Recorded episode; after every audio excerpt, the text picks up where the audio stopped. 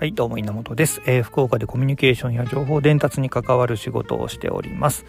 えー、この番組はコミュニケーションというものを中心に、えー、様々なトピックを取り扱う雑談ポッドキャストでございます。えー、番組に対してのご意見、ご感想、はたまたリクエスト、そしてご質問などがございましたら、ハッシュタグで受け付けております。ハッシュタグカタカナでイナチャンネルとつけていただいて、つぶやいていただきますと、キャッチアップをさせていただきます。ぜひね、よろしくお願いいたします。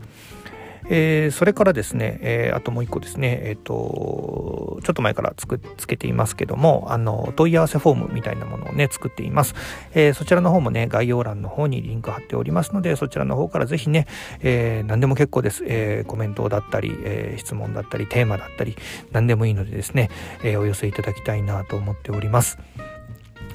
さあ、えー、今回はですね、えー、ちょっとコミュニケーションとはちょっとずれるかもしれませんけども学ぶということについてね少しちょっと考えてみようかなと思っておりますが本題に入る前に毎度のお知らせになります。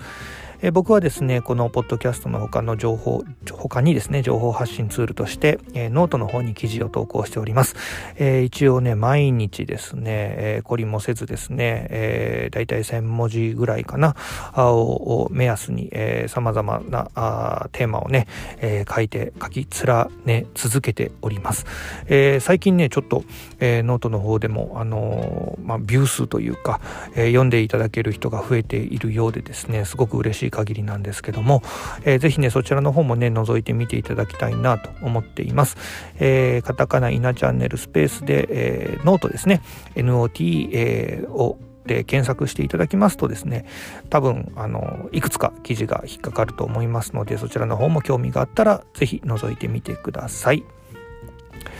ということで本題でございます。学びということですね。学ぶということについて少し考えてみようかなと思っているんですけども、あのー、まずね、あのー、まあ、僕あの、子供がね、えー、いるわけなんですけど、えー、今ね、えー、絶賛、えまあ、試験勉強というか受験勉強をね今頑張っている子供がいるんですけどね、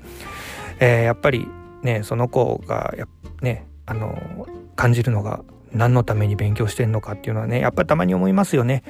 えー、僕自身もですね例えば中学だったり高校だったり数学で、えー、三角関数ねサインコサインタンジェントですか、えー、その辺りを覚えてこれが何のために使えるんだろうかっていうところもね、えー、将来使うのかっていうところもありました。まあ実際使ってないですけどね。まあとか歴史であったりとか地理であったりとか政治経済あと理科物理、えー、ねえー、まあ、様々なものを勉強して学ぶわけじゃないですか、えー、例えば古典漢文とかもありましたね。あそういった習うわけですけども。まあ何のためにね、えー、それを勉強していくのかというところは、まあ、当時はね全然わからないままでした、えー、でまあ大人になりまして一つねやっぱり結論として、えー、最近感じるのはあのー、選択肢を増やすということかなというふうに最近すごく感じています。まあ、勉強するとね、えー、その分知識がつき、まあ、知識をつけるということは選択肢を増やすことなのかもしれません。えー、僕はですね、あのまあ一つね、社会人になってもいろんな、まあ、うん例えば僕の業界ではウェブサイトを作っていくというようなね、えーまあ、行為をのためにねあのいろんな勉強だったり、えーまあ、プログラムの勉強だったりもしたわけなんですけども、まあ、それもね、えー、それはねどちらかというとなんかこう、うんまあ、すごく思われたいとか、えー、仕事ができるようになりたいとかっていうところはっていうねそういう気持ちがあったわけなんですただねやっぱりそれをだけではうんある時にやっぱり挫折もする時もあるわけですよねでその時にやっぱり今までやってきたことは何だったのかみたいな気持ちになったりもするわけですよ。ね聞いてくださってる方もそういった経験があるかもしれませんけども。え僕の場合もねあのたあのご多分に漏れずですねそういった経験もいっぱいあるわけです何のために？今までやってきたのは何だったのかみたいなことあるわけなんですけどもふと振り返ってみるとうんそれを学んだことによって、えー、自分の中のこう選択肢がね、えー、次に向かうための選択肢が増えていっているなというふうに最近感じています。やっぱりねあの経験だったり、えー、知識だったりが少なければあ偏った考え方になりますし、えー、解決方法だったりね、えー、解決方法も一つ選択肢の一つ選択というのになってくると思うんですよね。うん、なのでやっぱり学ぶということは最終的に自分の選択肢をね自分が向かっていく選択肢を増やすことにつながっていくのかなというふうに、うん、改めて思っているのが昨今ですね。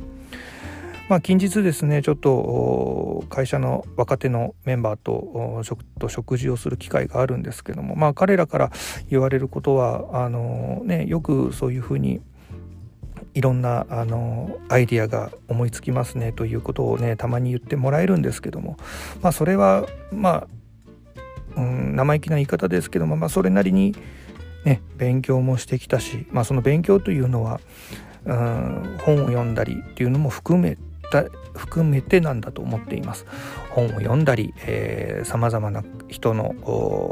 制作物を見たり、えー、記事を読んだり、えー、一つはね例えば YouTube の動画を見るってこれも一つの学びだと思いますね、まあ、そこから何を得ていくのかなのかなと思っています。なのであの同じね、えー、本を読む同じこう勉強するという時でも何かしらこううん、自分に選択肢を増やしているんだと、えー、次に向かうための選択肢をね、えー、今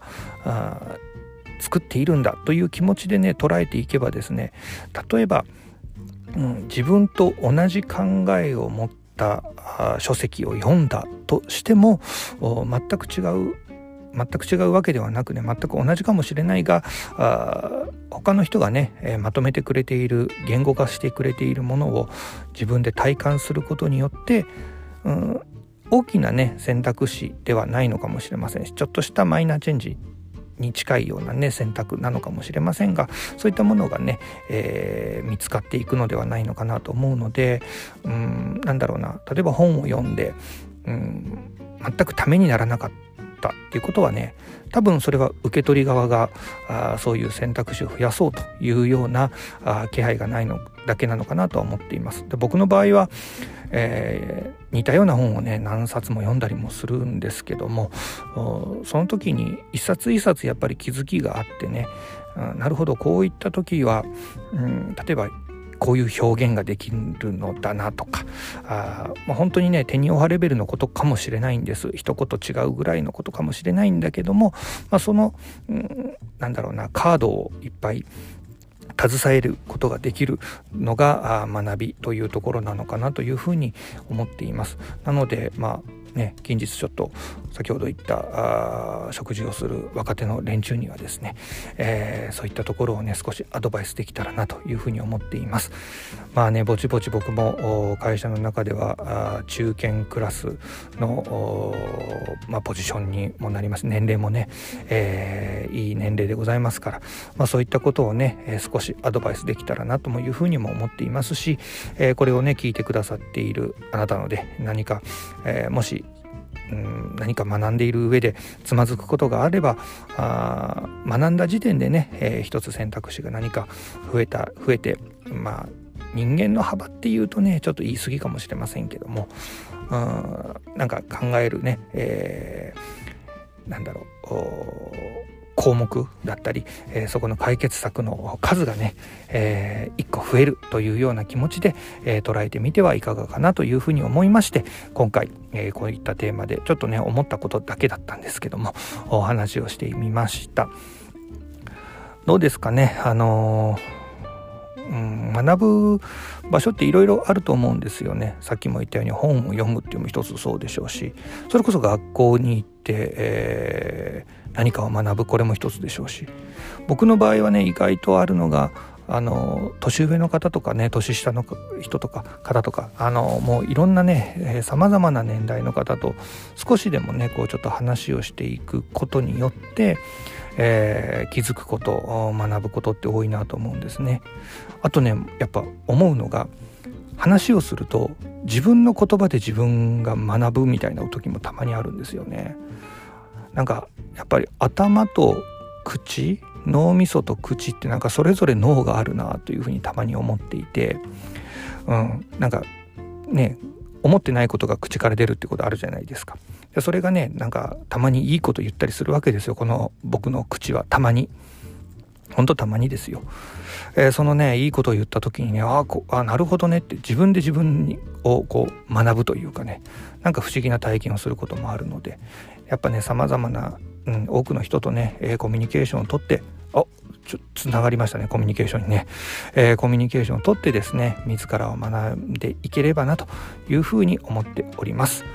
えー、最後ねまったりまたなんか変なあ終わり方になっておりますけども、えー、今日はこんなところでお話をさせていただきましたということでまた聞いてやってください稲チャンネルでした。